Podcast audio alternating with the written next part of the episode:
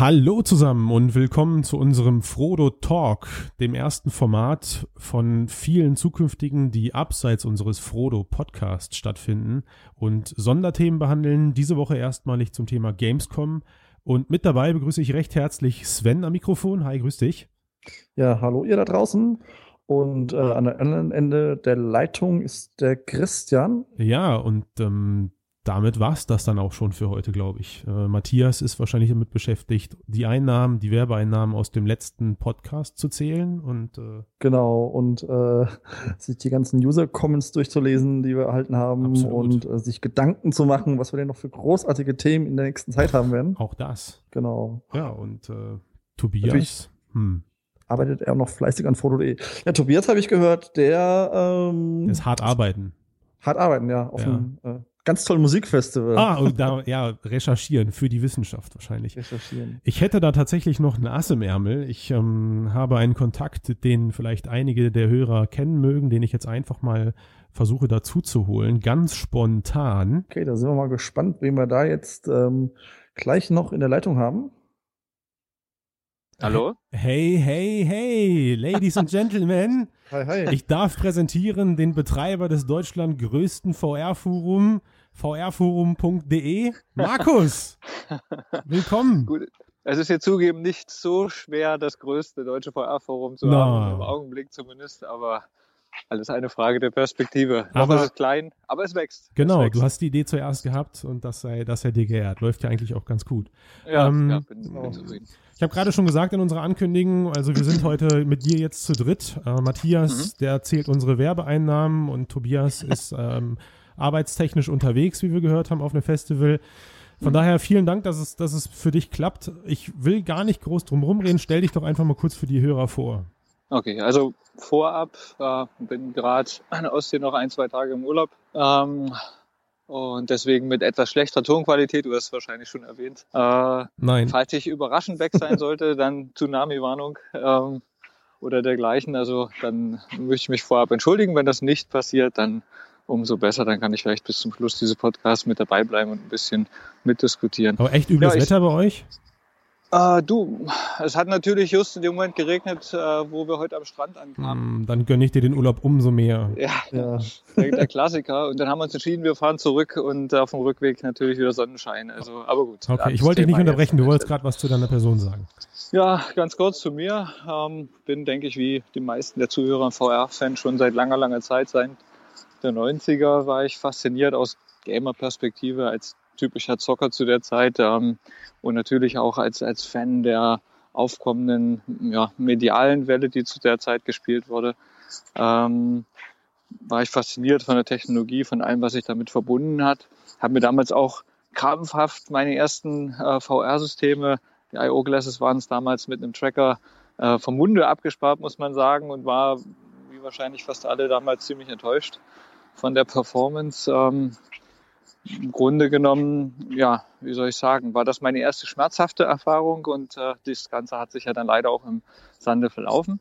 Ähm, ich bin dem Hobby des Spielens zum Leidwesen meiner Freundinnen und jetzt äh, dann auch Frau äh, einigermaßen treu geblieben, mit mal mehr, mal weniger Zeit. Ähm, habe aber beruflich einen ganz anderen Weg eingeschlagen, bin nämlich bei einem größeren deutschen Automobilbauer gelandet, äh, in Bayern, nicht in München. Jetzt äh, sollten die meisten wissen, wovon, wir, wovon ich rede. Äh, bei Audi, also sprich, da ist, denke ich, was ganz Vorzeigbares entstanden. Können wir in einem anderen Podcast mal näher beleuchten gerne. Und das in wär, dem Kontext. Das wäre cool, weil wir wollten eigentlich eher so Richtung Gamescom das Ganze etwas checkety-check halten. Genau. Ja. Dann können wir vielleicht genau. mal sagen, also der Grund, warum ihr jetzt beide auch in der Leitung seid, ist, ihr habt euch ja vor nicht allzu langer Zeit äh, auch mal persönlich in Köln getroffen. Mhm. Eben auch im Rahmen der Gamescom, auf der ihr beide wart. Ähm, ich war da nicht und deshalb würde mich natürlich von euch interessieren, ähm, was da so Virtual Reality mäßig abgegangen ist. Vielleicht zuerst mal die Frage an euch beide. Ihr wart ja vielleicht schon öfter auf der Gamescom. Wie war denn euer Eindruck? Wie war denn dieses Jahr der Stellenwert von Virtual Reality im Vergleich vielleicht zu den Vorjahren? Wie kam es euch denn vor?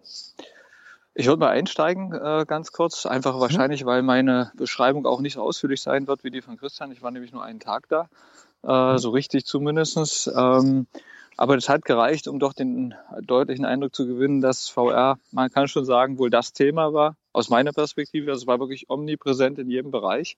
Ähm, hat man Leute mit Brillen gesehen, hat man Rifts gesehen, Vives. Äh, kann jetzt auch gar nicht sagen, welches System dominiert hat. Da kann wahrscheinlich der Christian wieder nachher ein bisschen mehr zu verraten.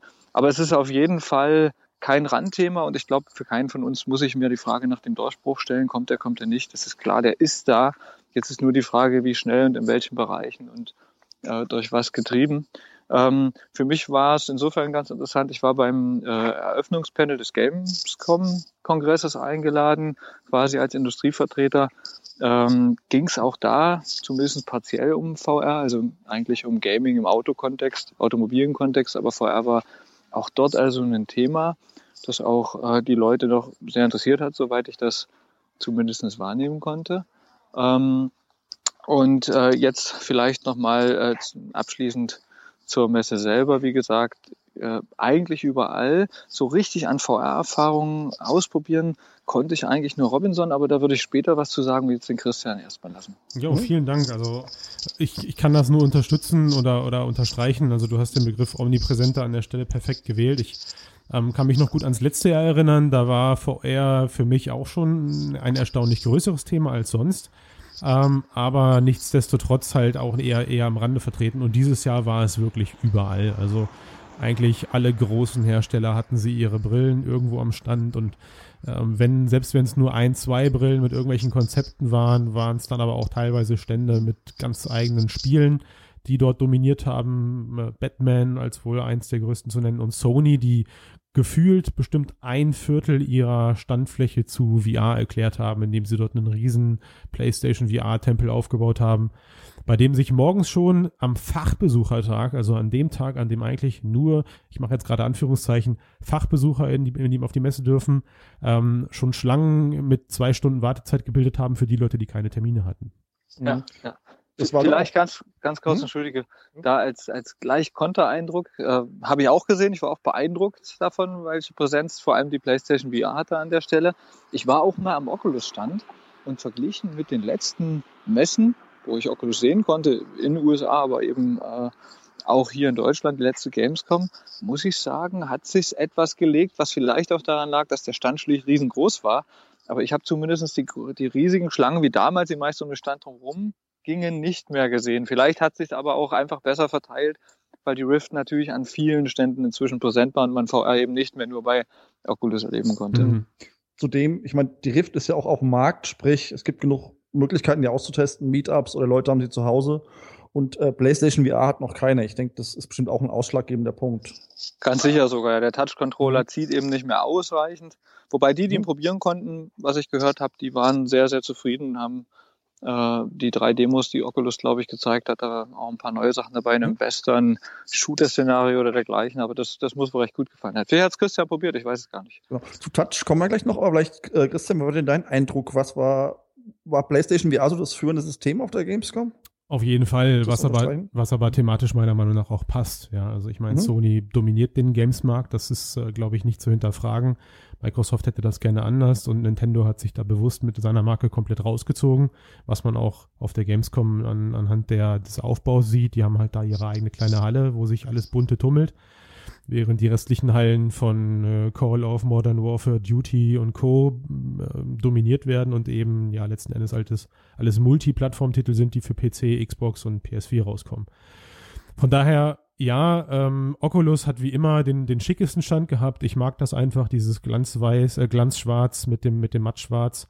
Ähm, HTC war, Markus, korrigier mich vielleicht, ich glaube, gar nicht so groß vertreten, oder? Hast du es gesehen? Nur in Partnerschaften. Also mit AMD zusammen haben sie einen Stand gehabt und an einzelnen anderen Ständen hat man noch Co-Branding gelesen und dann auch einzelne Roomscale-Setups äh, gehabt. Aber nee, es gab leider, muss ich sagen, keinen eigenen Stand. Tatsächlich nicht. Weil ich will nicht mutmaßen, äh, woran es letztlich liegen könnte an der Stelle. Ähm, mal schauen, ob sie an anderer Stelle wieder präsenter sind, aber sie waren nicht mit einem eigenen Stand da. Mhm. Okay. Gut, dann äh, ja, den ähm, Touch-Controller haben wir ja schon angesprochen, ist ja neben dem PlayStation VR-Gerät, auf das wir gerade alle warten, ähm, die neue Technologie, die gezeigt wurde. Und wie war denn euer Eindruck von dem Touch-Controller? Vielleicht auch im Vergleich zu dem, was HTC schon auf dem Markt hat im Moment an Controllern. Markus, fang du da mal an, weil du kennst die Dinger schon länger. Mache ich genau. Also ich hatte Gelegenheit, die letztes Jahr schon auszuprobieren auf der Oculus Connect.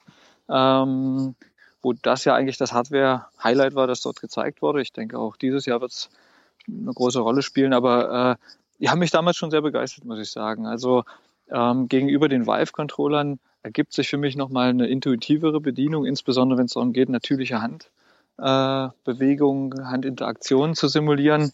Äh, und das macht Oculus schon geschickt. Also auch die, die Demos, die ich letztes Jahr ausprobieren konnte und ich meine auch, die jetzt dort gezeigt wurden, die nutzten das Potenzial doch gut aus. Und ähm, was man heute erlebt, nämlich dass dieses Room-Scale-Feeling mit den Controllern bei der Vive so viel intensiver ist als, als eine Oculus Rift äh, sitzend benutzt, das wird meiner Meinung nach mit den Touch-Controllern dann kompensiert. Ganz spannend fand ich, mein Kollege, der dabei war, der hat äh, über einen längeren Zeitraum bei Crytek mal Climb ausprobiert mit den Controllern und es hieß ja immer, wow, das geht voll auf die Arme und das ist nichts. Und der hat wirklich ich denke, mehr als eine halbe Stunde da rumgespielt. Nicht am Stand, sondern äh, im Businessbereich. Da haben sie noch so lange gelassen. Äh, und ja, dem ging das nicht auf die Arme und hat es aber riesen Spaß gemacht. Äh, und der hat es mal bei mir früher mit, mit dem Controller gespielt und gesagt, es ist ein ganz anderes Erlebnis. Ich glaube, das ist sinnbildlich. Ähm, also ich finde die sehr, sehr gut und die werden Oculus ein Stück weit auch wieder vielleicht nicht nach äh, Entführung bringen, aber zumindest wieder ran an die Vive. Da bin ich relativ zuversichtlich. Ja, also ich, ähm, ich finde, da ist schon fast alles gesagt. Ich würde da jetzt noch zwei Worte zu sagen und dann finde ich, können wir mit The Climb auch eine gute Einleitung direkt ins erste Spiel nehmen ähm, und danach zu Robinson kommen. Zu den, zu den Touch-Controllern. Äh, das ist ist was anderes. Es ist, äh, also wenn man jetzt mal das, den technischen Aspekt außer Acht lässt, dass man keinen Room-Scale hat, ja, äh, aber sie machen einfach nochmal deutlich mehr besser als die, als die Wife-Knödel, wie ich sie immer gerne nenne. Sie, mhm. sie liegen total leicht in der Hand, man spürt sie eigentlich beim Spielen gar nicht und jeder Mensch, der ansatzweise schon mal mit Controllern gezockt hat, kommt auch mit dem Analogstick und den beiden Buttons auf jeweils an den Händen auch sofort klar. Ähm, und diese leicht angedeuteten Gesten, also stellt euch vor, der Zeigefinger, den man hinten rausstrecken kann und den Daumen, den man heben kann, die werden so in zwei Schritten, nee, in drei Schritten so simuliert im Spiel auch angezeigt. Ja, also da sind so leichte, leichte Entfernungserkennungen drinne und du kannst deinen Finger eben jeweils auflegen, zur Hälfte ausstrecken oder eben komplett ausstrecken und das wird auch in VR dann an deiner virtuellen Hand so, so gezeigt. Man merkt, ich würde sagen, als jemand, der aus der Branche ist oder täglich damit zu tun hat, merkt man, dass das eben fake ist. Also es ist nicht die echte Fingerbewegung, sondern eine geschätzte Bewegung aus deiner Fingerstellung heraus, aber die trifft es eigentlich immer sehr gut. Und gerade bei Spielen, wo dann wiederum die Fingereingabe benötigt ist, zu denen wir gerne später kommen, ist das einfach total abgefahren, ja. Also du streckst deinen Finger aus und bedienst dann irgendwelche virtuelle, virtuelle Panels mit deinem virtuellen Finger. Von ja, daher. Ja.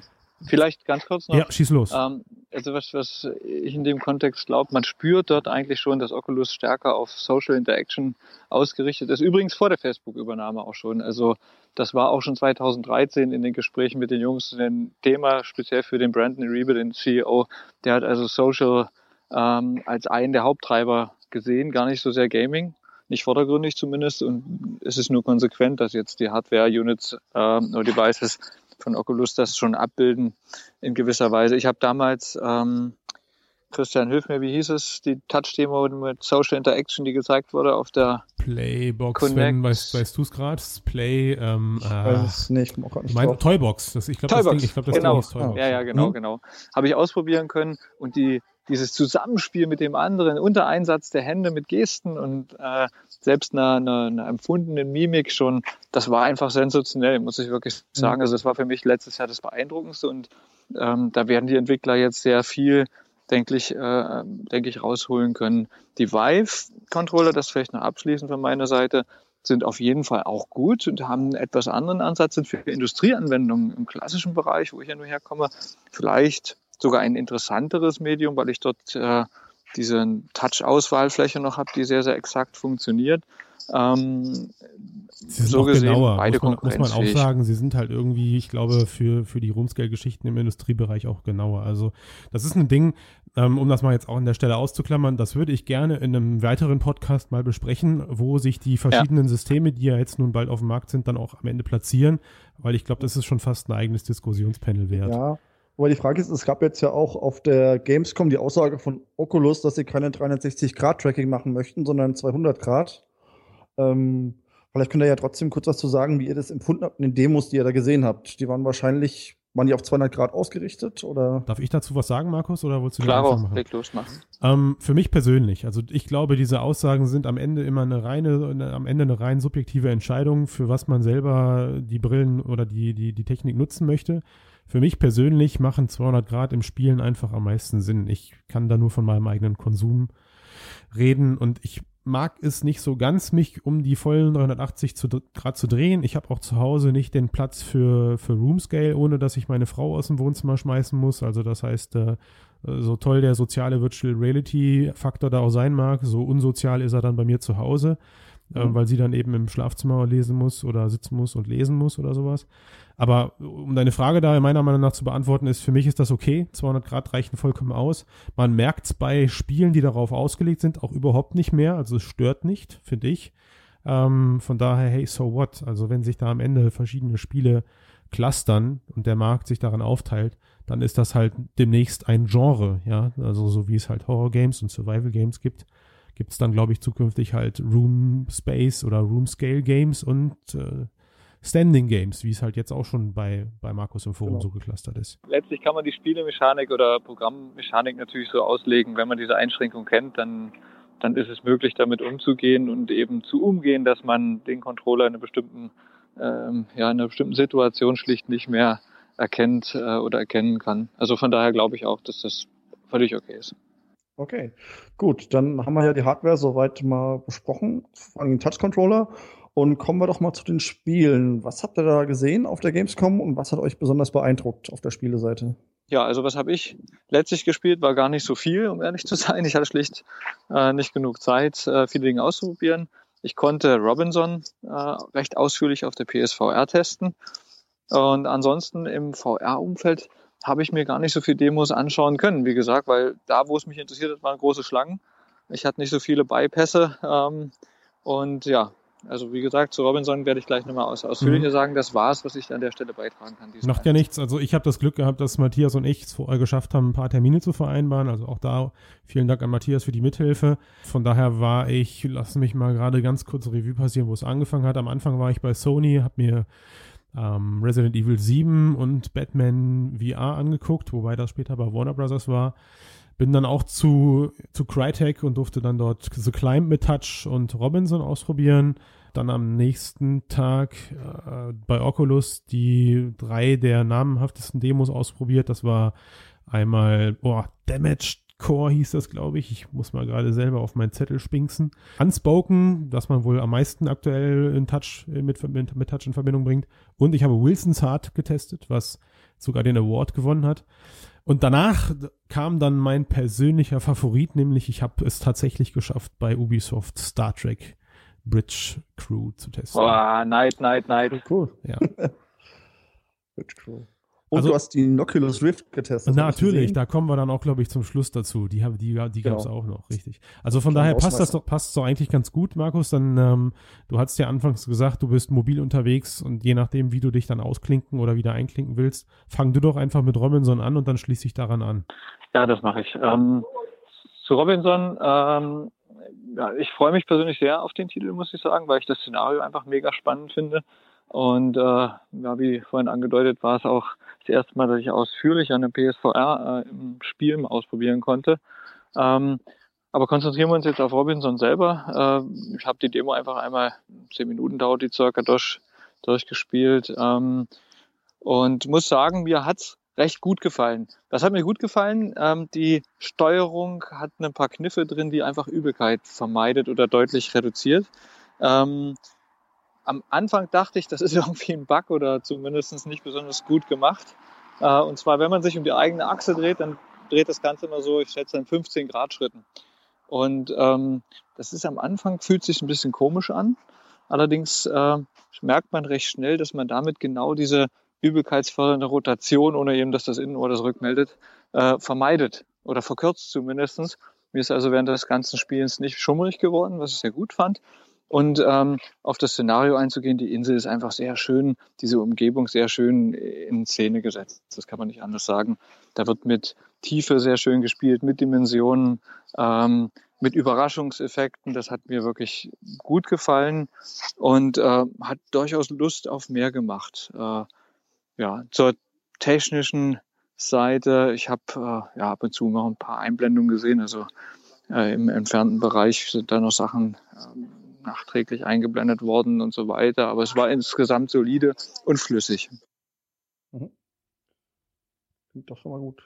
Christian? Ja, also ich, ähm, also ich hab, äh, hatte so ein paar technische Sachen, hatte ich sogar am Ende dann hinterfragt. Ähm, es sind 30 Grad, das scheint wohl so, Markus, deine, dein Gefühl bestätigt dich da. Es ist wohl so der Winkel, den man da jetzt herausgefunden hat, der sich für die User am wenigsten schlimm anfühlt, aber genug Bewegungsspielraum bietet. Also, dass man sich um 30 Grad Schritte dreht. Resident Evil nutzt das genauso. Ähm, was mir sofort ins Auge gefallen ist, weil ich vorher andere PlayStation Games getestet habe, ist, dass die Auflösung geringer ist. Also trotz des schlechten Displays oder sorry, trotz des weniger guten Displays, ist, die PSVR hat ja nur volle Full HD, die dann durch, die dann auf die Augen aufgeteilt werden, ist das Render-Target für die Technik-Freak unter uns nochmal auf 0,7 gesetzt. Also es wird nicht voll, wird nicht die volle Auflösung berechnet. Aber das macht nichts. Also es sieht trotzdem so arschgeil aus. Und ich würde trotz allem, Markus, weil du vielleicht gleich auch weg musst, nachdem ich jetzt Robinson abgeschlossen habe, nochmal auf, auf PSVR zurück, ähm, weil es für mich auch meine erste Erfahrung war. Und mit meinen Worten, ich hatte Robinson in Text, Textform schon verfasst. Ich freue mich drauf. Ich hatte danach sogar ein kurzes Interview mit, den, mit dem Producer des Games, der war zum Glück gerade am Stand und den habe ich mir gekascht. Da kommt was Cooles auf uns zu, was sich so im Bereich vier Stunden Exploration bewegt, was für Crytek natürlich auch eine neue Art ist, eine Story zu erzählen, weil die kommen aus dem Shooter-Bereich. Ja, also die haben bisher eben schnelle Games gemacht und Robinson ist eher so ein, ja, so ein Erkundungsspiel und dieser Planet und diese, diese Dinosaurierwelt, in der man sich da bewegt, gepaart mit diesen futuristischen Elementen des abgestürzten Raumschiffes, das macht schon Bock auf mehr. Also, Markus, du hast da schon, hast da schon gut, gut in Worte gefasst. Das ist so also ich denke auf jeden Fall, dass es ein sehr, sehr guter Starttitel ja. und interessant ist ja auch die Exklusivität, die ja offensichtlich äh, für die PlayStation erstmal vereinbart wurde zwischen Crytek und Ah, okay, Sony. das wusste ich gar nicht. Mhm. Für die anderen Titel soll es nachkommen, soweit ich äh, für die anderen Systeme soll es nachkommen, soweit ich gehört habe. Aber erstmal PSVR äh, mit zeitlichem Vorlauf exklusiv. Äh, wahrscheinlich auch aus dem Grunde vornehmlich auf dem System gezeigt, äh, jetzt komme ich doch nicht umhin, ganz kurz noch mal was zur Bildqualität zu sagen. Nee, hau, hau rein. Also mach, mach einmal kompletten Roundup. Sven, wenn das ja, für das dich okay ist, dann mach mal gerade einen kompletten also Roundup was, was ähm, ich interessant fand, wie gesagt, ich habe noch nicht so viel Erfahrung mit der PSVR im Vorfeld gehabt, dass man schlicht keine Pixel sieht. Das Bild ist zwar etwas matschig zugegebenermaßen, aber das verliert sich ein Stück weit im Erlebnis selber. Das kennt er ja aus eigenen Erfahrungen. Mhm. Aber im Vergleich zu Rift oder Vive kann ich keine einzelnen Pixel auflösen. Das hat mich durchaus beeindruckt. Also das Field of View scheint mir relativ groß zu sein. Ich weiß, ich schätze 110 Grad. Ich glaube, das ist auch der offizielle Wert, den Sony angibt. Und äh, jetzt sage ich es doch, auch der Tragekomfort und das Aufsetzen der PSVR hat mich ja der Demo beeindruckt, weil ich habe es so noch nicht probieren können. Ich habe jetzt das erste Mal richtig äh, dort gemacht und äh, das war einfach auch ziemlich cool. Sei hier noch erwähnt, auch wenn es gerade nicht zum Thema passt. Ja, wollte ich ja hören. Also Schande, dass es deine ersten Worte im Podcast waren, auch weil auch an der Stelle kann ich jetzt fast leider nur wiederholen. Für mich war PlayStation VR der klare, also das ist für mich der klare Gewinner der, der Headsets. Für das, was es sein, für der HMDs, für das, was es sein will. Ja, also würde ich mir was wünschen, wäre meine Kurzfassung jetzt der Tragekomfort von PlayStation VR mit dem Style von der Rift und dem Room Scale von der Vive. Also das wäre für mich jetzt mittlerweile, glaube ich, die perfekte, das perfekte HMD. Sony beweist da einfach wieder mal aufs Neue, dass die es einfach drauf haben, Consumer-Hardware zu, zu produzieren. Das Ding ist so arschbequem, ja. Also stellt euch vor, das liegt auf der Stirn. Es lässt sich mit einem Handgriff hinten festziehen. Man hat da so ein kleines Drehrad. Äh, wie bei so einem Fahrradteil meiner Tochter zieht man dann da eben den, den Gurt straff und hat dann mit einer Hand, ja, am, am Rand nochmal so einen kleinen Knopf, auf den drückt man drauf und damit zieht man sich dann die Brille ans, ans Gesicht. Also nachdem die auf der Stirn sitzt, kann man sie sich dann eben ins Gesicht ranziehen. Und der Clou, Leute, der Clou ist aber, das hat kein Kaschen, also kein, kein Schaumstoff vorne dran, sondern so ein richtig übelst wabbeliges, wabbeliges ähm, Gummi, was einmal so drumherum geht. Ich, ich werde mal gucken, ich habe das auf Video aufgenommen, wie, ich, wie ich da drauf rumdrücke, ob ich da irgendwie ein GIF oder sowas draus machen kann, was wir hier an den Podcasts, äh, an, den, an den Beitrag dranhängen. Ähm, weil was mir passiert ist, ich habe dann eben auf diesen Knopf gedrückt und der Typ sagte, ja, ziehen Sie sich die Brille an den Kopf.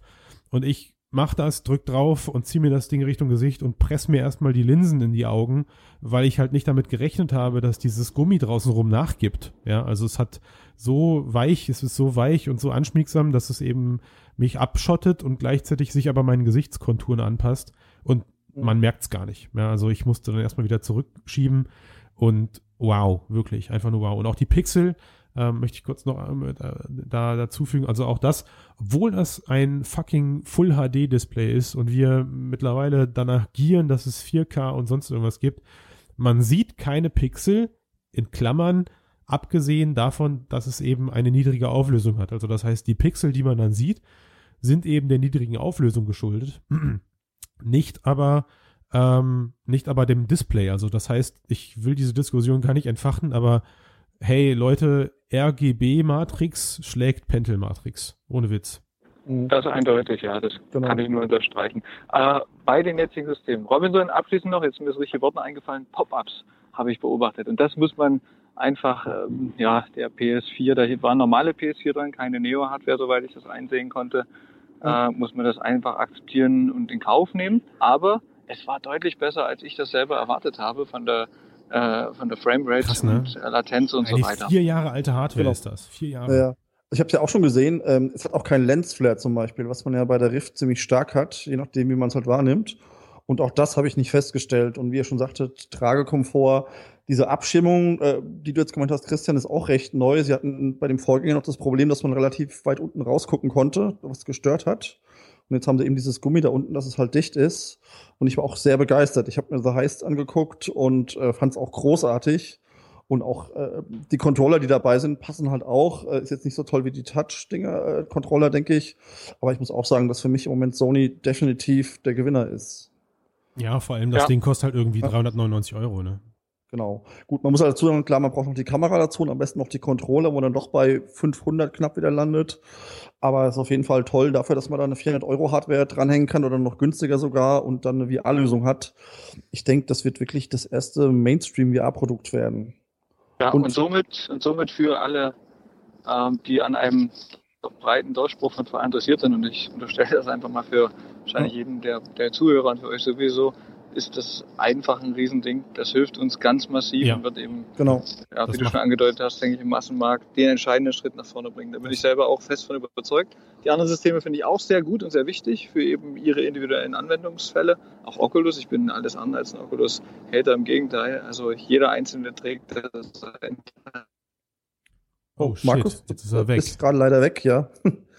Wir warten, wir warten mal gerade noch, also ich, ob, ob, er wiederkommt. Markus, nee. du bist gerade leider. Mehr höre ich nicht. Kontext. Ja, er redet auch einfach weiter, also gehe ich fast davon aus, ja. er hört uns auch nicht. Genau, da warten wir einfach noch mal kurz, bis Markus wieder da ist. Vielleicht so lange noch kurz zum, zum Sony-Thema. Was ich noch sagen würde, ist, ähm, was man bei Sony halt auch merkt, sie wissen halt auch, wie man Software macht. Während ja Oculus und HTC und Steam. Steam, die wissen vielleicht noch ein bisschen, wie sie Software machen. Klar ist der Entwickler von Half-Life und Dota und so, aber die haben jetzt auch nicht so viel Software gemacht und äh, Sony, da ist auch allein das Know-how dahinter. Die haben einfach First-Party-Studios, die Software entwickeln können und auch das ist definitiv ein Vorteil.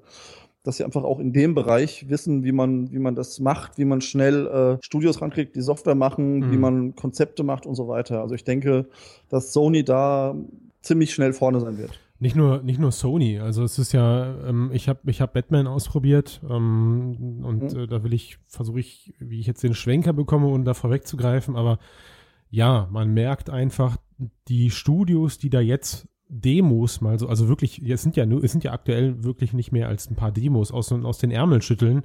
Mhm. Ähm, das entspricht einer Qualität, wie ich sie aktuell überhaupt mal gerne auf einer Vive oder auf einer Rift sehen würde. Ja, also das ist unfucking fassbar, wenn man mhm. berücksichtigt, dass da irgendwie eine vier alte Jahre Playstation unterm Tisch krepelt, die einem dann da, wenn auch nur Full HD geteilt auf beide Augen, nichtsdestotrotz muss sie zwei Bilder separat berechnen.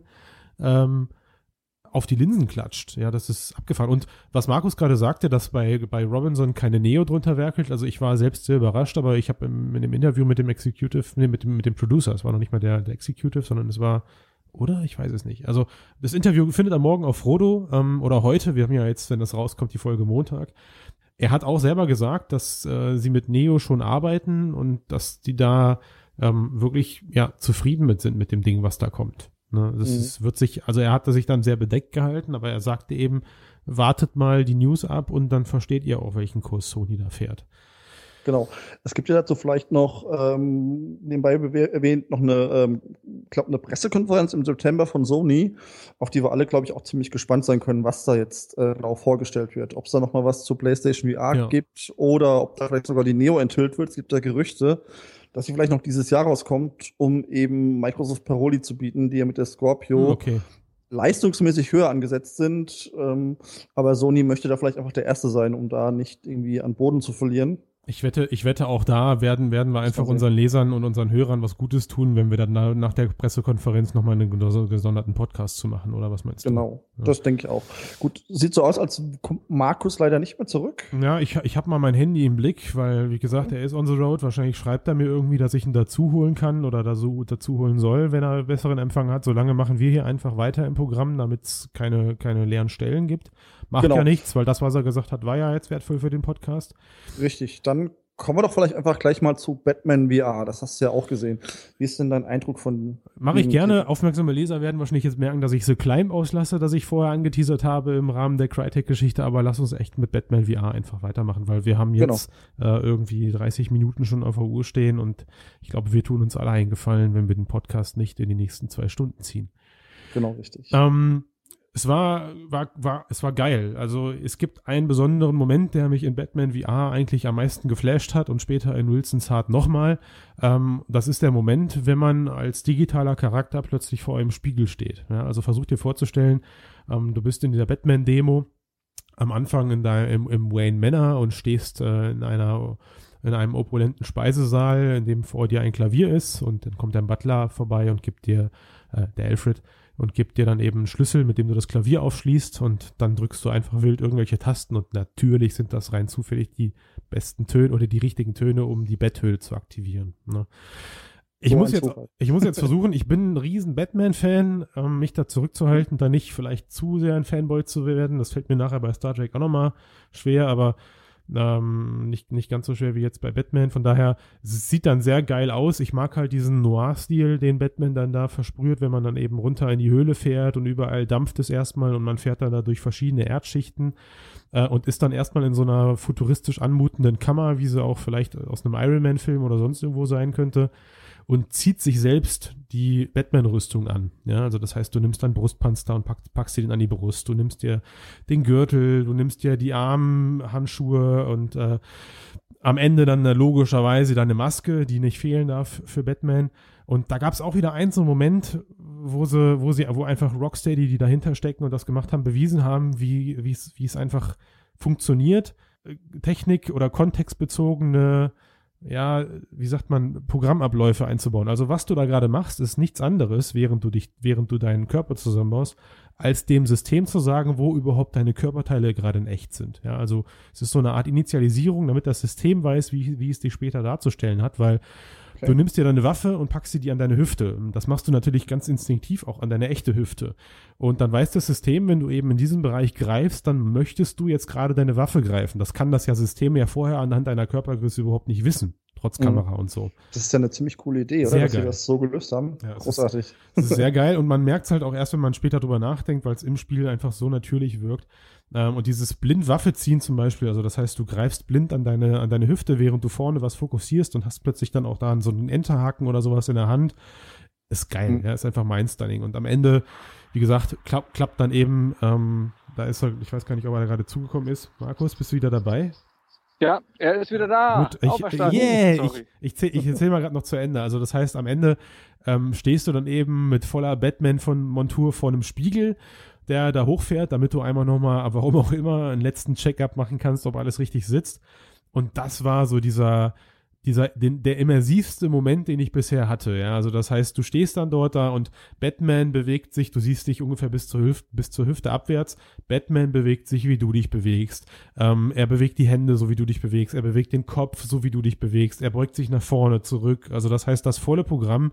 Und ich mhm. weiß nicht, wie sie es gemacht haben, aber ähm, sogar, sogar das Kippen deiner Schulterblätter, also das heißt die Triangulation aus Kopf, und deiner Motion Controller, die du in den Händen hältst, hat dafür gesorgt, dass du mit den Schulterblättern spielen konntest und sich eben die einzelnen Muskelpartien bewegen. Also stellt euch vor, ihr blickt in den Spiegel eures, eures Traums und steht und seht euch selbst da stehen in zwei Meter Größe, ein Kreuz so breit wie ein Schrank, äh, äh, Oberarme so dick wie meine Oberschenkel und, und, und ey, be the Batman. Ja, also daher kommt, glaube ich, auch dieser Name der Demo.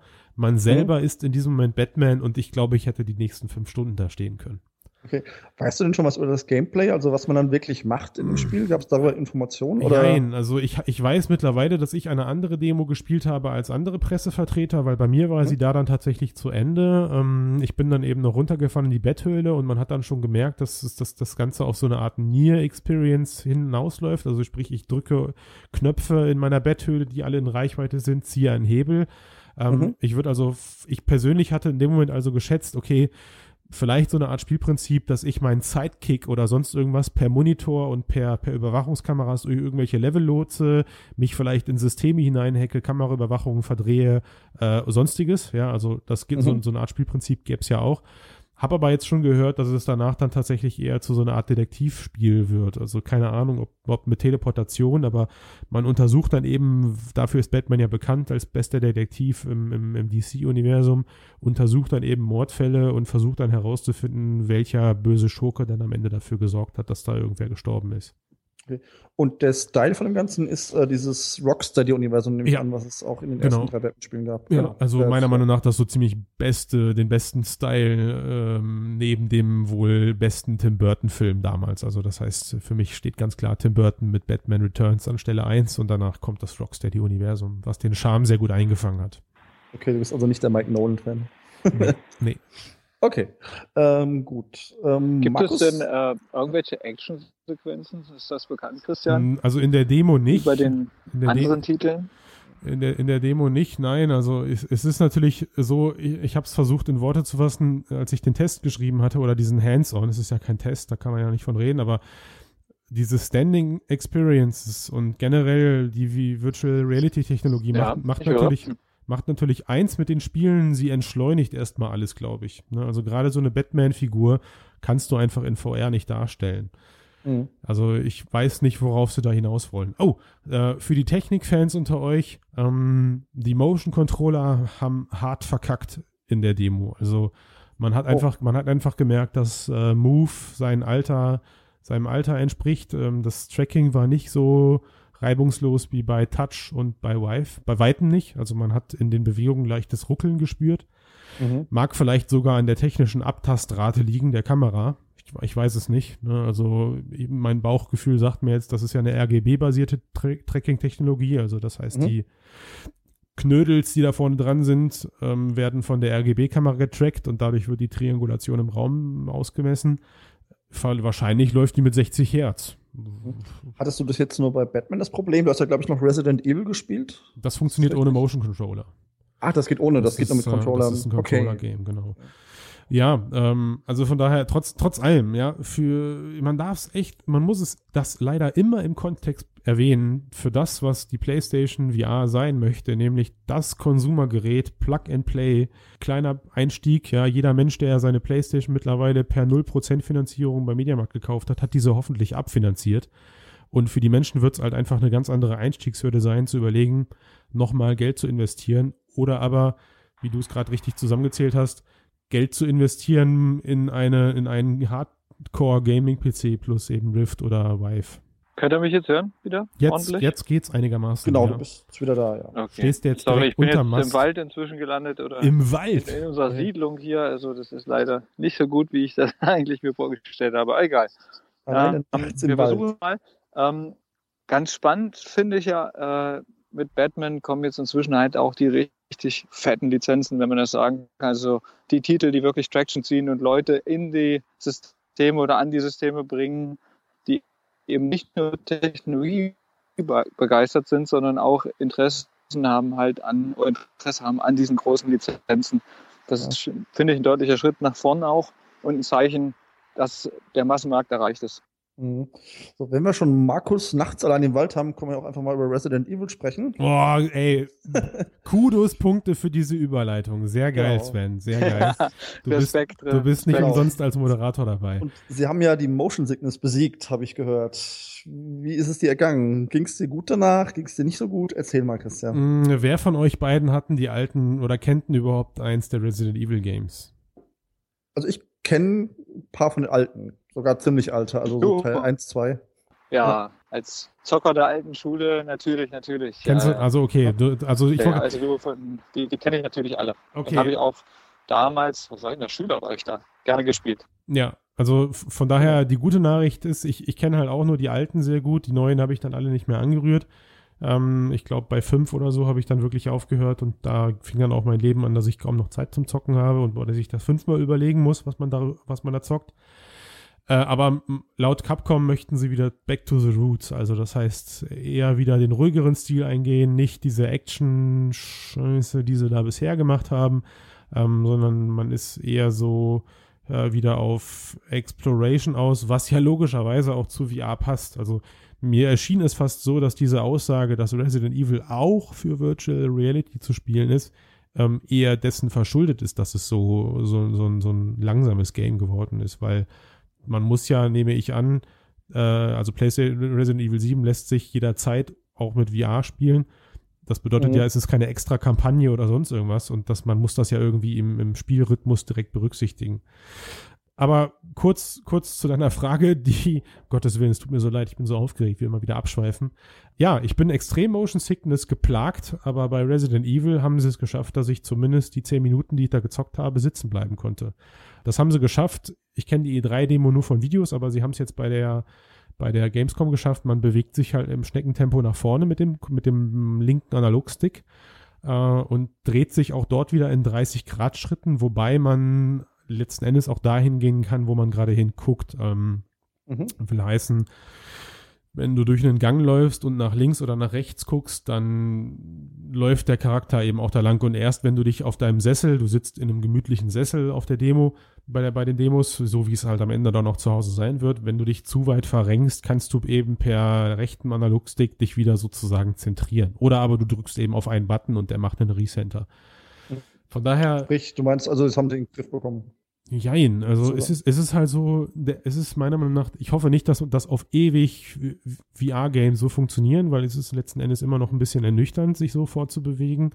Außer, dass man eben die Immersion durch den optischen Eindruck erreicht, zerbricht sie dann eigentlich sofort wieder, sobald man sich eben nach vorne bewegt. Vor allem, weil der Charakter auch spürbar steht. Also da muss man schon so ein bisschen darauf hinweisen. Wo mir zum Beispiel immer noch schlecht bei geworden ist, ist, wenn man Treppen steigt. Das, das ist, mhm. da, da zerbreche ich dann jedes Mal dran. Das ist so, wo mein Kopf dann auch in dem Moment sagt, mm, mm, egal ob im Schneckentempo äh, oder nicht, aber das, das stimmt nicht, wenn du da noch umgehst.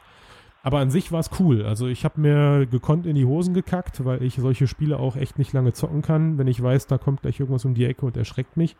In den ganzen Minuten kam nichts, darauf war die Demo ausgelegt. Sie hat halt wirklich die ganze Zeit nur mit den mit meinen Nerven gespielt und am Ende gab es dann eine kurze Szene, auf die man aber mehr oder weniger vorbereitet wurde, dass da jetzt gleich was passiert. Also ich bin, ich, bin gespannt, wo es hingeht. Ich, der, der Herzinfarkt-Faktor war jetzt nicht so hoch, aber ähm, weißt du denn, ob es Jumpscares gibt generell in dem Spiel oder Nein, ähm, halten sie sich damit zurück? Ja, müssen sie. Also ich glaube, Resident Evil hatte ja mit Teil 1 schon Jumpscares, ja, wo die Hunde durchs Glas kommen oder sonst irgendwas. Das ist irgendwie natürlich wirklich böse. Also ähm, ich kann das zum Beispiel überhaupt nicht und ja ja, ich weiß nicht, wie viele Leute im VR das wirklich aushalten, wenn man so Spiele konzipiert. Keine Ahnung. Muss ich wahrscheinlich noch zeigen. Das ist der psychologische Faktor, ne? Also Markus, wie siehst du das? Was, was ist mit dir und, und VR-Horror-Games? An dieser Stelle ein harter Schnitt. Markus hat dann noch versucht, auf meine Frage zu antworten. Leider verließ ihn der Gott des 3Gs und er schrieb noch eine kurze SMS, in der stand, dass er leider nicht mehr dabei sein könne, beim nächsten Mal aber gerne mit Standleitung und besserer Sprachqualität wieder ein Teil des Teams ist. Wir danken dir, Markus, für die Teilnahme, trotz Urlaub. Ich fand es bisher super, mach dir keinen Kopf. Ähm, wir selber waren der Meinung, Content geht vor Sprachqualität. Von daher, liebe Hörer, danke auch für euer Verständnis. Für euch geht es jetzt weiter mit dem Frodo Talk Special zu Gamescom. Dranbleiben und gespannt zuhören. Also von daher abschließend, ich, ich freue mich auf PlayStation VR. Ich habe es äh, erstaunlicherweise, war an dem Abend sogar noch auf Amazon, gab es irgendwie auf Frodo natürlich die Information, dass man es nochmal vorbestellen konnte und ich hatte das bisher nicht getan und habe es jetzt einfach mal gemacht. Ähm, mhm. Auch wenn ich noch keine PlayStation 4 habe, die ich, hat mich letztes Jahr erfolgreich vertickt. Aber okay. ich denke mal, ich werde dann wahrscheinlich mit einer Neo oder sowas wieder einsteigen und bilde mir einfach ein, ich kann wieder jetzt zocken. Genau. Auf jeden Fall ein tolles Gerät. So, dann kommen wir doch ähm, von PlayStation VR zu Oculus. Da hast du ja auch einiges getestet. Vielleicht magst du einfach mal einen Überblick geben über die Spiele, die du da getestet hast. Ähm, ja, ich habe angefangen mit äh, Damaged Core, das ging dann weiter zu Unspoken und hat dann erfreulicherweise enden dürfen mit Wilson's Heart. Ich hätte leider noch mehr testen können, aber mein Termin, den ich mir da vereinbart hatte, das hat leider nicht so ganz klappen wollen. Ähm, da ist Oculus mir noch jetzt was schuldig, aber es hat ausgereicht. Also Wilson's, wenn ich hätte ich Wilson's Heart nicht getestet, wäre es übel gewesen. Mhm.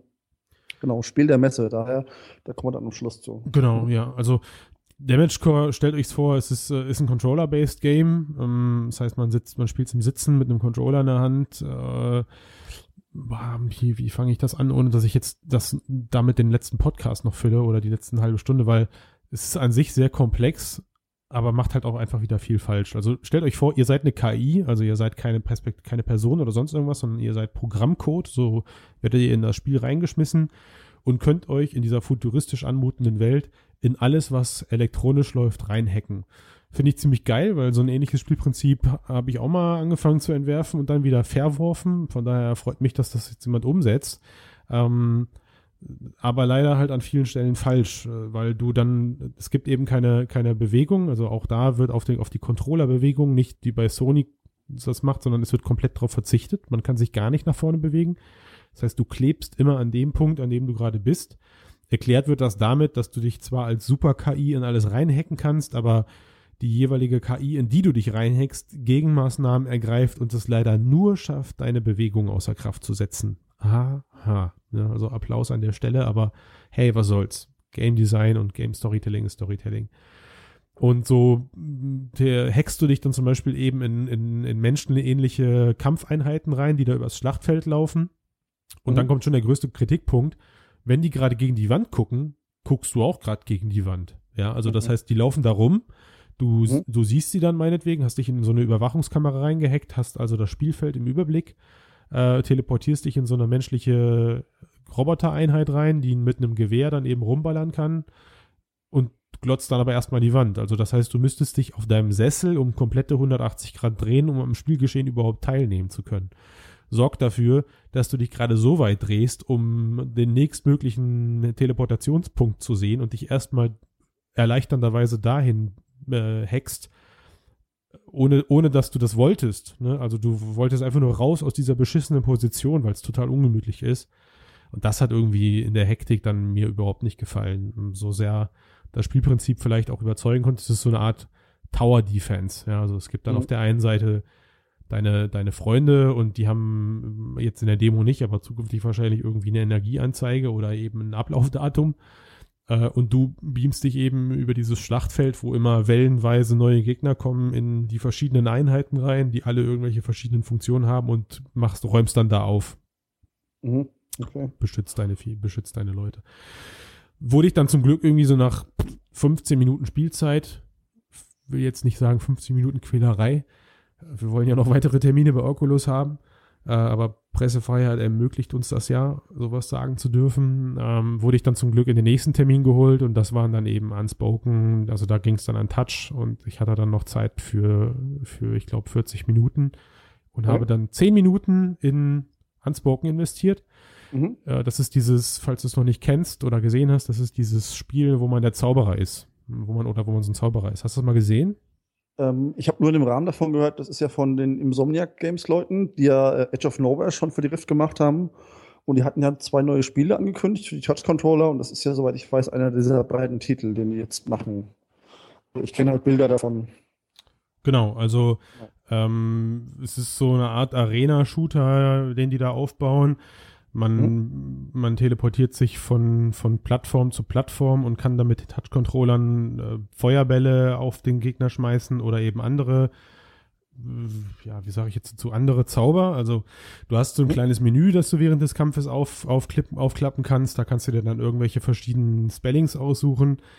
Da sind einige von sind sehr cool umgesetzt. Es gibt so einen so so einen ähm, Speer, den du dir schmieden musst. Das ist ziemlich geil. Da kommt dann so ein Amboss, erscheint dann vor dir. Du hast einen riesen Hammer in der Hand, wie bei Thor. Und auf dem Amboss werden dann so in Guitar Hero-Style verschiedene Punkte angezeigt, die du dann im richtigen Takt einmal bam, bam, bam, ding. Und wenn du das geschafft hast, äh, hast du eben plötzlich so einen riesengroßen Speer in der Hand, mit dem ich kein einziges Mal getroffen habe, weil der sich halt sehr realistisch verhält und ich das irgendwie nicht geschissen bekommen habe, dass der zur richtigen Zeit, am richtigen Ort, im richtigen Winkel abgeschmissen wird und auf meinen Kontrahenten trifft.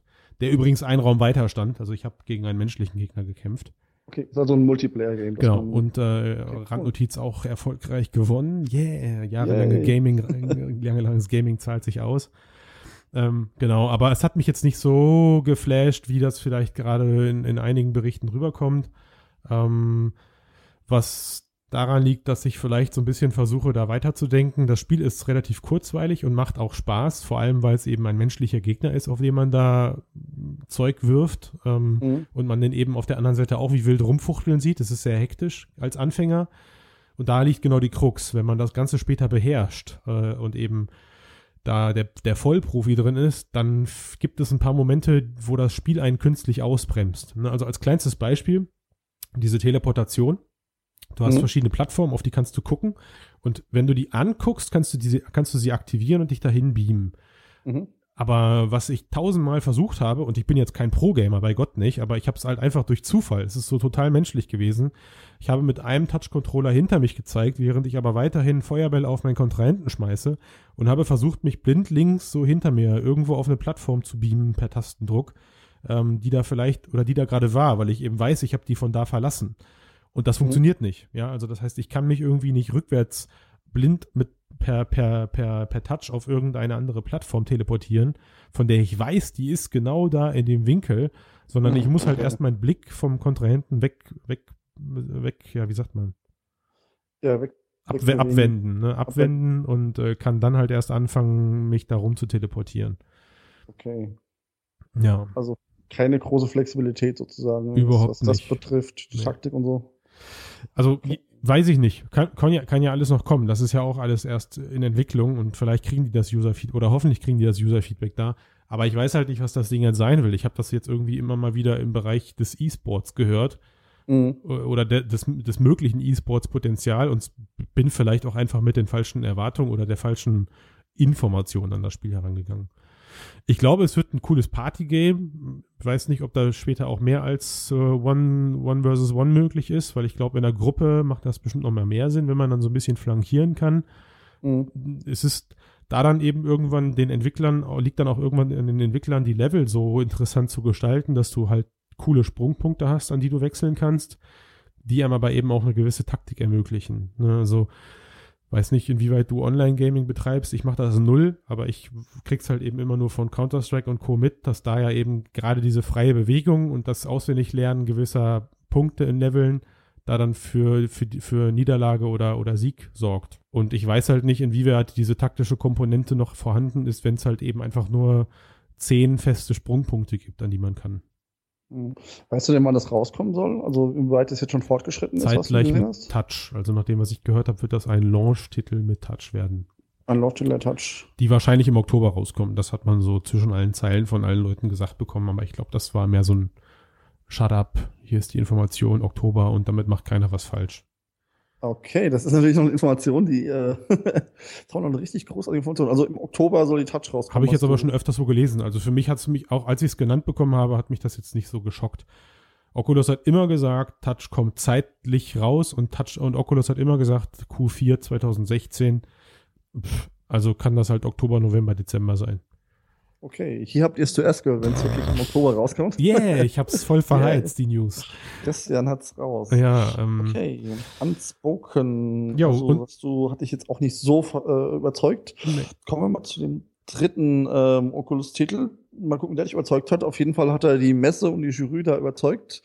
Wilson's Heart äh, VR-Game der Gamescom. Wie ist denn dein Eindruck davon? Bist du auch so begeistert oder siehst ja. du das auch eher kritisch? Doch, auf jeden Fall. Also auch, auch, da hat mich natürlich erstmal die Atmosphäre gepackt. Alles ist in Schwarz-Weiß gehalten. Man befindet sich zu Beginn in einer Nervenheilanstalt wieder, von der es draußen reinblitzt und hin und wieder erscheint so, also donnert und regnen, Regen von draußen. Du bist irgendwie sofort drinne ähm, bist am Anfang festgebunden an irgendeiner elektrischen Apparatur, die dich scheinbar vorher gefoltert hat. Äh, und wir alle wissen, glaube ich, die Rahmenhandlung von Wilsons Hart ist, dass Wilson kein, ha kein Herz hat, ja, sondern eben irgendeine technische Apparatur an der Stelle wiederfindet. Was ich in der Demo noch nicht gesehen habe, aber das ist eben so der Aufhänger des ganzen Games. Und man befreit sich dann aus diesem, aus diesem, aus, von dieser Apparatur, indem man sich selbst an die Hände greift und da die Schrauben von den, von den Handschellen löst äh, und kann dann, ähm, das ist so das Bewegungskonzept, was, was äh, Twisted Pixel, das ist übrigens, sind übrigens die, die das Spiel entwickeln, was die dann mhm. dafür nutzen. Ähm, es gibt dann auch da wieder so vorgefertigte Sprungpunkte in der Welt. Also das heißt, du lässt deinen Blick durch die Szene schweifen und hast dann irgendwann so Einblendungen von einer, von einer menschlichen Silhouette äh, und dahin kannst du dich dann teleportieren.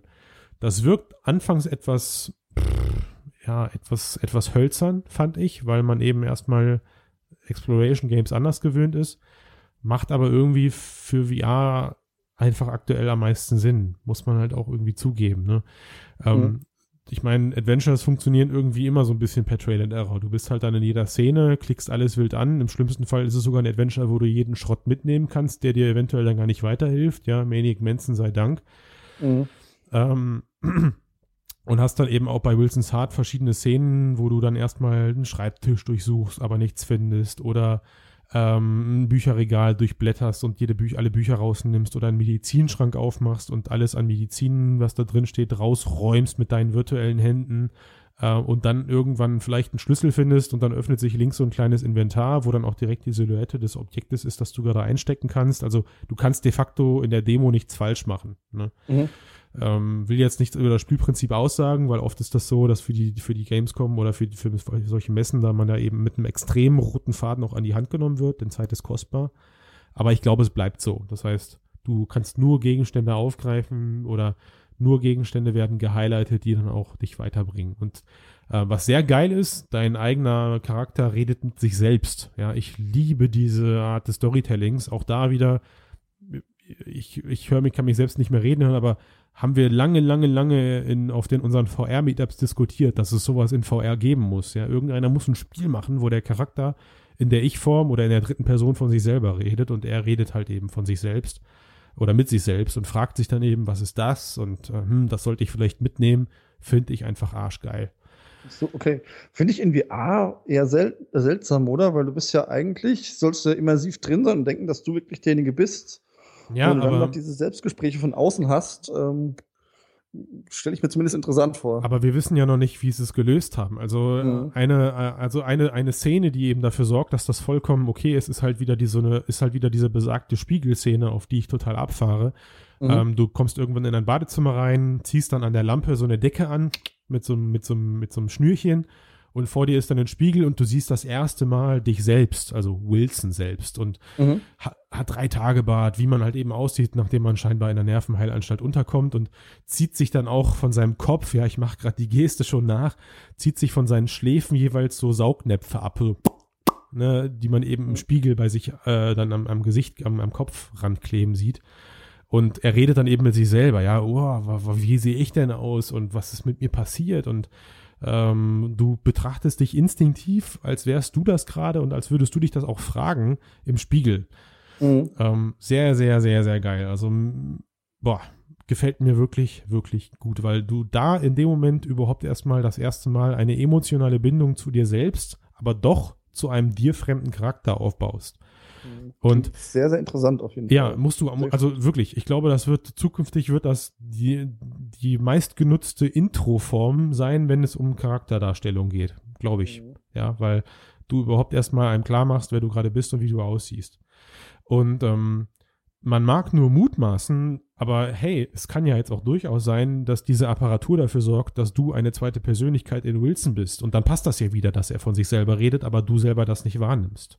Verstehst mhm. du, was ich meine? Also ich habe dann viel drüber nachgedacht und das ist alles äh, jetzt gerade Spekulation von mir, aber man könnte ja, man könnte ja ein Spiel so designen, dass man eben äh, ein fremdes Bewusstsein in einem selbst agierenden Körper ist. Ne? Alles mhm. machbar.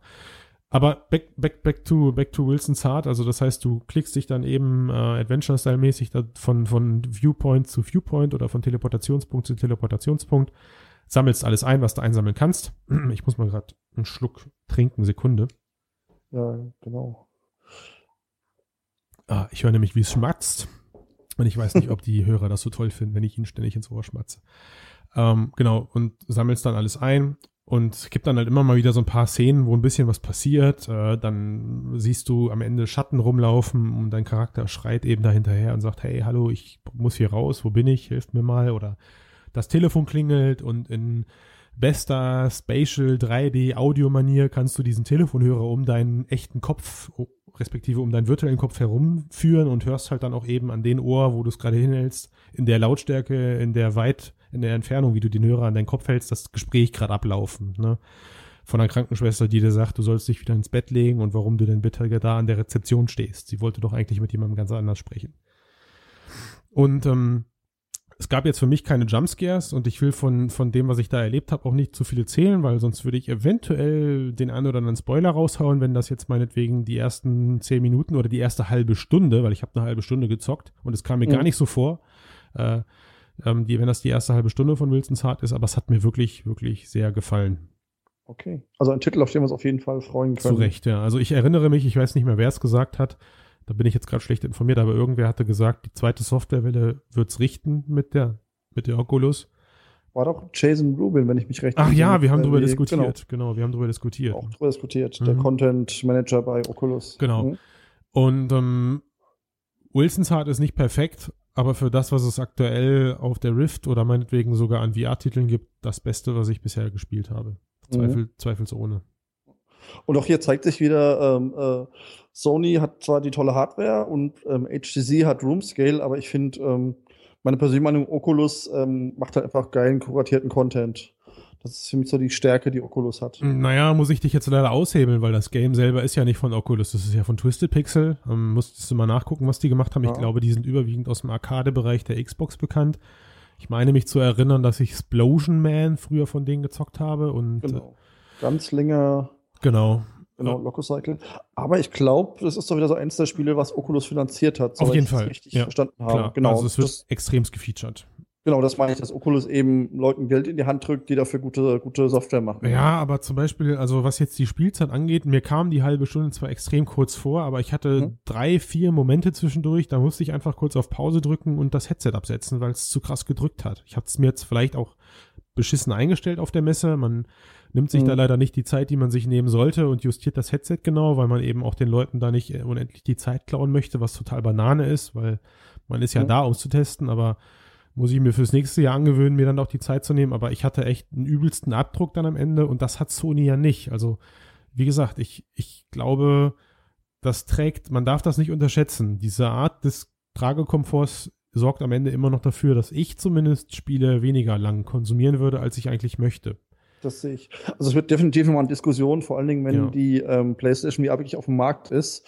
Ich hatte auch bei den zwei Demos, die ich bisher, bisher sehen durfte, bei Sony das Gefühl, dass das echt eine Brille ist, die ich mir vorstellen kann, richtig lange zu tragen, mhm. während ich bei der Rift, wie du ja sagtest, nach einer gewissen Zeit ähm, erstens anfange zu schwitzen und dann den Druck verspüre und dann doch Pausen machen muss. Also, wie gesagt, ich wenn wir dann alle mal äh, die PlayStation VR länger getestet haben, kann man da vielleicht dann abschließend drüber reden, ob das vielleicht wirklich die zukünftige Art ist, wie diese Ergonomie gestaltet wird von den ja.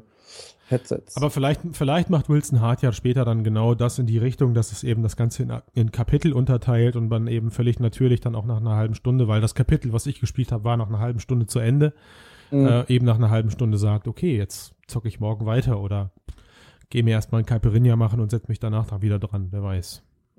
Stimmt, vielleicht ist das auch eine Idee, dass man episodisch äh, den Content gestaltet für die VR-Brillen. Ja. So dass man dann quasi immer ich seine, so machen. Pausen hat. Ich würde so machen. Also mich hat, ähm, mich hat die Messe und auch Sony mit ihrer PlayStation nochmal echt in die Richtung bewegt, darüber nachzudenken, doch nicht Gaming-Content zu erstellen, weil ich glaube, das kann jetzt doch schnell, sehr schnell relativ groß werden. Mhm. Gut, ähm, da wir jetzt ja eh wieder bei Hardware waren, abschließend vielleicht noch zum Hardware-Highlight der Messe. Mhm. Ähm, wir haben erstmal die, die, die Videos von, von Ubisoft gesehen zum Oculus Rift und dachten alle, ja, äh, Ubisoft macht da irgendwie einen Gag oder so, aber ist gar nicht 1. April, was ist denn da los? Und ähm, dann hast du auf der Messe tatsächlich die Oculus Rift vorgefunden und hast sie auch mal ausprobieren dürfen. Ja, ich habe ähm, hab sie, äh, ich habe nicht nur Nozzolus Rift ausprobieren dürfen, ich habe auch Star Trek antesten dürfen. Stimmt, das kommt ja auch noch. Das was, äh, was du leider vergessen hast, aber ich nicht, weil es mein absolutes Messer-Highlight war. Ähm, und auf der Rift läuft, logischerweise, aber äh, ich hatte, hatte echt Glück und habe es da noch in, in einen Termin reingeschafft, den ich irgendwie, ich glaube, zwei Wochen vorher über einen coolen Kontakt bei Ubisoft, unbekannterweise oder nicht unbekannterweise, aber sollte er reinhören, vielen Dank dass das noch geklappt hat. Ähm, der hat mich dazwischen geschoben in, in eine Session.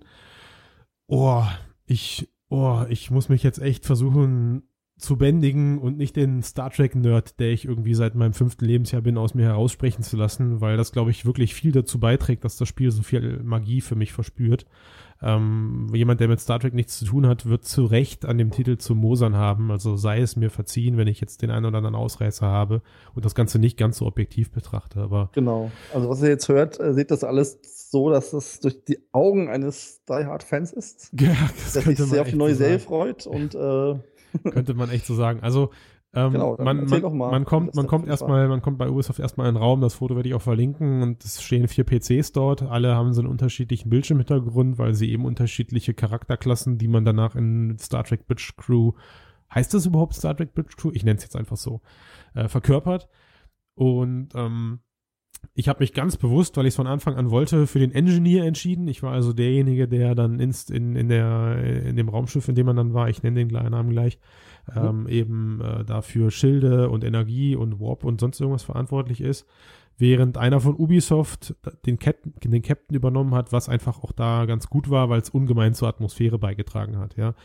Man, man gibt seinen Namen ein, wie man im Spiel heißen möchte und startet dann am Ende oder startet dann in VR erstmal in einem Shuttle mhm. äh, und fliegt um die USS Aegis, so heißt das Raumschiff äh, oder so heißt das, äh, ja doch, Raumschiff, das darf man sagen, so heißt das Raumschiff, in dem man sich dann am Ende aufhält, fliegt da erstmal so total gemach drumherum und guckt sich das Ding an.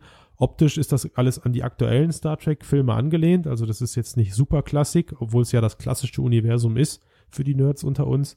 Mhm. Aber es sieht eben genauso aus wie die aktuelle Enterprise. Also die J.J. Abrams Enterprise. Genau, ja, genau. Also Mit das, Lensflare dabei oder gab es da keinen in Nee, ist mir jetzt nicht aufgefallen, aber, aber schon okay. alles sehr imposant. Also alleine dieser Moment, ja, um dieses, um dieses Monstrum an Schiff darum zu fliegen, hat für mich schon für Gänsehaut, äh, hat bei mir schon Gänsehaut ausgelöst. Und als dann eben über das Shuttle-Mikrofon der Captain zu uns geschaltet wurde, der seine neue Crew begrüßt, ja, also das heißt, der Ubisoft-Captain hat dann zu uns gesprochen, hallo Crew, äh, mhm. vielen Dank, ich freue mich gleich, euch auf der Aegis begrüßen zu dürfen. Äh, das ist mein Prachtstück an Schiff ich hoffe, es gefällt euch, bla bla bla, hat dann noch so ein paar Star Trek-Floskeln äh, rausgehauen, zu welcher Klasse das gehört und wie viele Mannschaften, wie viele Männer an Bord sind und sonst irgendwas. Also das hat er schon sehr gut gemacht, der Ubisoft-Promoter da am Stand. Ähm, und danach wird man eben, ja, das Bild dunkelt ab und man befindet sich danach auf der Brücke wieder. Beziehungsweise für die Gamescom haben wir dann noch ein kurzes Erklärvideo geguckt, äh, gesehen, was man jetzt gleich als Charakterklasse machen darf. Und ähm, das muss ich kurz erklären, damit man so ein bisschen gleich meine Euphorie spürt. Ähm, das Ganze ist ja das pure Social Game schlechthin. Also man ist ja am Ende, wenn es ideal läuft, auch zu viert im Game dabei. Ähm, und äh, oder trifft sich eben online zu viert und spielt dann dort die Mission. Und ich als, ähm, als Engineer habe dann eben Aufgabe gehabt, dass ich, ich schätze jetzt mal, es waren so zehn Energiepunkte, unterschiedlich auf verschiedene Energiekreise der Enterprise, der, der Aegis verteilen konnte. Also meinetwegen äh, jede, jede einzelne jede einzelne Kategorie, Phaser, Schilde, Energie, Kern, Warp-Antrieb hatten so verschiedene Punkte und die konnte ich auffüllen, ja, bip, bip, bip, bip, mit meinen Händen dann, also alles touch gesteuert im Sitzen mit meinen mhm. Händen dann auffüllen. Ich verteile jetzt fünf Punkte bei Phaser, fünf Punkte bei Schild oder nehme da wieder welche weg und das Ganze eben kontextbezogen zu den idealerweise Anweisungen, die ich gerade bekomme. Dann war ich für den Warp-Antrieb zuständig. Das heißt also, ich habe den Warp-Antrieb initialisiert und musste dann den Countdown geben, bis wann dieser losgeht, weil einmal gestartet lässt sich das nicht mehr abbrechen. Sorgt aber eben dafür, dass der Steuermann in der Zeit, in den wenigen Sekunden auch die Enterprise in Position bringen muss. Ansonsten kracht man eben gegen irgendwelche Sterne. Ähm, und dann gab es noch den Waffenoffizier, der eben dafür verantwortlich war, alles zu loggen, was in irgendeiner Form auf dem, auf dem Radar auftaucht. Äh, mhm. oder eben auch den Transporter am Ende, äh, also zu transportierende Objekte dann eben anlockt. Da weiß ich leider nicht ganz genau, was er gemacht hat, weil ich zum Beispiel den Transporter aktiviert habe. Ich habe gesehen, wie viel Ziele es zum Aktivieren gibt, habe das durchgegeben und habe auf meiner Schaltkonsole irgendwann gesehen, sechs Ziele aktiviert oder sechs Ziele ähm, anvisiert äh, und dann durfte ich eben den Transporter aktivieren. Ne? Und äh, das hat hat halt auch in dieser Szene, die so ungefähr zehn Minuten gedauert hat, wirklich für viel Star Trek-Momente gesorgt. Ja, also dieses sich äh, gegenseitig anbrüllen. Man hatte de facto eigentlich kaum Zeit auf den, auf den monumentalen Weltraum zu blicken. Also man sitzt auf der Brücke und hat dann eben da so ein riesengroßes, äh, so ein riesengroßes Fenster nach draußen, wo sich dann eben die ganze Action abspielt. Aber man hat eigentlich gar nicht drauf geguckt, weil man völlig in seiner Rolle nur aufs Display geguckt hat, ja. Äh, man hat die Höhlenintegrität äh, durchgegeben, die auf meinem Display in so einer holographischen Aegis angezeigt wurde, die mit jedem Treffer gesunken ist und ich habe wie wild auf die Anweisung des Captain oder des äh, Waffenmenschen da gehört und habe halt eben dann Waffenenergie zugespeist oder äh, dann war es irgendwann so kritisch, dass ich eben wieder mehr Energie auf die Antrieb, äh, auf die Antriebe geben musste, weil wir eben gewissen Dingen ausweichen mussten. Man hat sich da echt angeschrien, aber es hat so Bock gemacht. Ne? Also mhm äh, der Captain sagte dann irgendwie erstmal am Anfang, okay, wir müssen zu einer Gefahren, wir wurden zum Notruf gerufen, also bitte äh, Commander Chris, bitte einmal volle Energie auf den Warpkern und dann drückst du da drauf und sagst, okay, Warpkern initialisiert, 5, 4, 3, 2 und währenddessen muss dann der Steuermann anfangen, das Schiff in so eine ähm, in so, auf, so, auf dem Display oder auf dem riesengroßen, auf der riesengroßen Leinwand erscheint dann so der Optimalwinkel, den man erreichen muss, um in Warp gehen zu können. Ne? Also er muss dann auf so eine digitale Schiene quasi die Enterprise, die, die Aegis lenken. Ähm, und das alles eben in diesen wenigen Sekunden und dann geht das Schiff eben in Warp. Mhm. Äh, und allein das ist schon sehr imposant. Ich weiß nicht, ob du Star Trek guckst oder ob du da dieser Fan von bist, aber ja, bin ich man guckt, auch. Man guckt halt vorne auf, die, auf, die, auf diese, durch diesen Bildschirm raus in den Weltall und hat halt da diese fette, riesigen große, diesen fetten, riesengroßen Halbteller oder diesen, diese mhm. Untertasse, die man da so sieht, die in den Weltraum ragt. Und man spürt förmlich, dass man ein gigantisches Schiff gerade steuert. Ja, also, weil sich eben alles so total gemäch, aber trotzdem schnell und mächtig mitbewegt und man vor einem dann da den, den Weltraum vorbeischwenken sieht. Äh, und dieser Moment, wenn man dann aus Warp, aus dem, aus dem Warp äh, rauskommt und plötzlich einen riesen Stern vor sich sieht und äh, der Steuermann, nee, der, der, der Typ am Radar dann plötzlich sagt, fettes Objekt äh, auf, auf der linken Seite entdeckt und der Steuermann lenkt dann die Aegis nach links und plötzlich taucht dann da der absolute Sternzerstörer oder sowas. Oh, das war gerade Star Wars. Der absolute Klingonen oder ich weiß gar nicht mehr, was es war, weil ich so im, im Gänsehautmoment gefangen war. Aber halt irgendein Feind taucht dann da mit einem riesigen Schlachtschiff auf geil. Ey, ich, boah, ich, ich weiß nicht wie, aber wenn Star Trek Bridge Crew auf den Markt kommt, ich muss mir die Zeit dafür nehmen, das zu zocken, weil, mit Freunden logischerweise, weil das hat mich richtig geflasht. Das hat mich. Ich denke auch, dass es steht und fällt mit den Mitspielern. Und ja, das stimmt. Also wir waren natürlich so. alle international da und haben nicht alle die Befehle sofort verstanden. Auch ich habe ein bisschen gepennt, als mir der, ähm, ich mhm. glaube, als, als mir der russische Steuermann dann plötzlich Befehle in gebrochenem Englisch zuwarf und ich dann eben auch nicht ganz so auf Englisch das sagen konnte, was ich eigentlich da gerade in Star Trek-Sprache rüber äh, bringen mhm. wollte und dann am Ende nur noch ähm, quittiert habe und habe gesagt habe, Alter, lenk das scheiß Schiff einfach nach rechts, mach einfach. Ne? Mhm. Ähm, und äh, das hat, hat aber trotzdem Spaß gemacht. Also ich glaube, mehr Spaß macht es dann am Ende mit, mit, einer, mit einer coolen Crew. Mhm. Ähm, ich weiß aber nicht, ob vielleicht gerade auch so ein bisschen der Unbekanntheitsfaktor für wirklich viel Spaß sorgt, weil wenn man jetzt das am Ende mit, mit drei anderen Trekkies spielt und man verfällt dann da so in so künstliche Rollen, dann weiß ich nicht, ob das dann noch so toll ist oder ob man dann in so eine Routine kommt. Ähm, was interessant ist, das ganze, dieses ganze Missionsdesign, was sich da durch das Spiel zieht, ist auch so ein bisschen Highscore-basiert. Also am Ende wird dann gezeigt, wie lange hat man für die Mission gebraucht, wie viele Menschen hat man gerettet, wie viele Menschen hat man verloren. Und genau diese Missionen kann man sich später dann auch selbst designen. Ne? Also es gibt dann so einen Missionsdesigner, wo du dann vermutlich aus so einem Baukasten heraus sagen kannst, pass auf, am Anfang äh, passiert das, dann passiert das, dann gibt diese Kausalität und danach das Ganze das und das alles in der Zeit.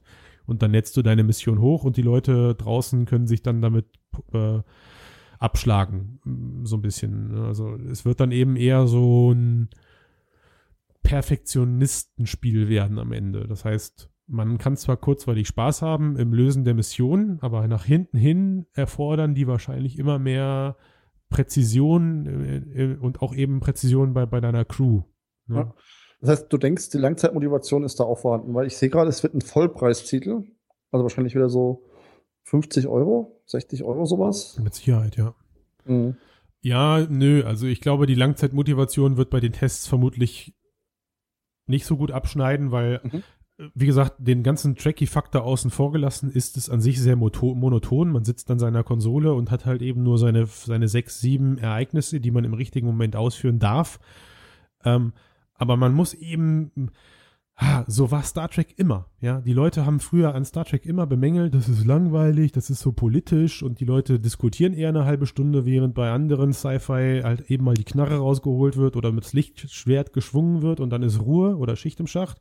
Das stimmt mhm. auch, aber mir gefällt eben genau das an Star Trek und mir persönlich ich freue mich darauf, an meiner Konsole zu sitzen und dieser, diese abhängige Rolle dazu übernehmen. Und wenn mir keiner sagt, was ich gerade machen soll, dann, dann, ja, dann kann ich halt auf meinen Knöpfen rumdrücken, aber es bringt nichts. Ne? Genau. Sprich, für Star Trek-Fans definitiv eine Empfehlung. Ja.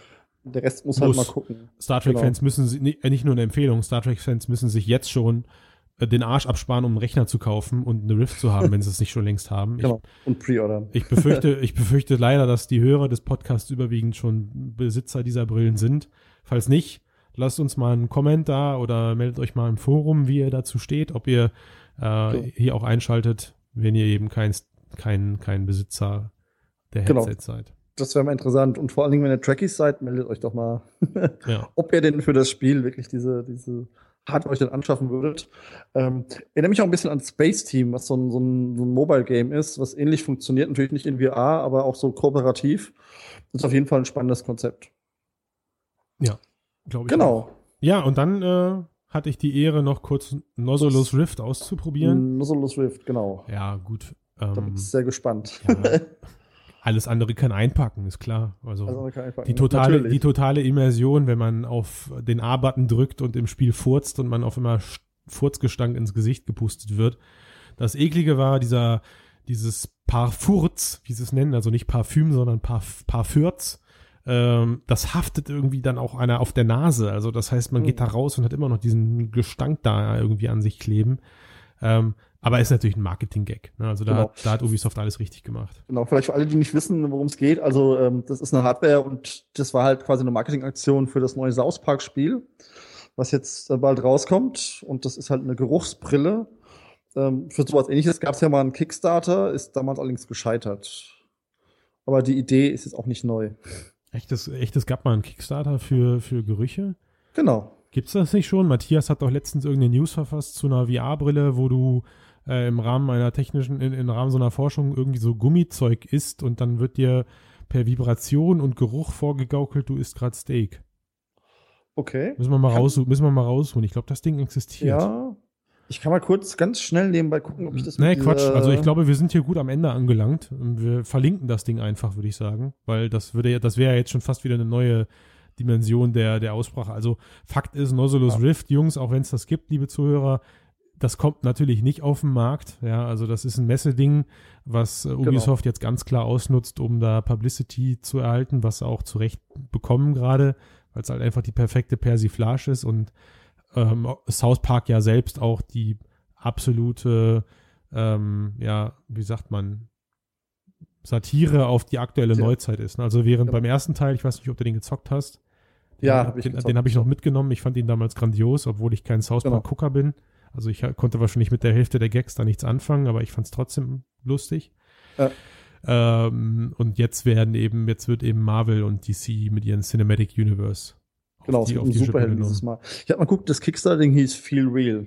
Okay, nee, das ist das nicht. Also Ich, genau. ich, ich schicke dir das mal im Anschluss, das Ding, was ich da meine. Okay.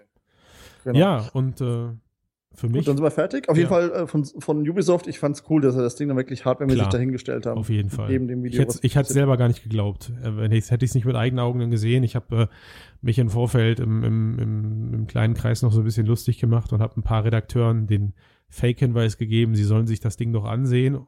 In der Hoffnung, in der Hoffnung, sie stehen dann vor dem Nichts.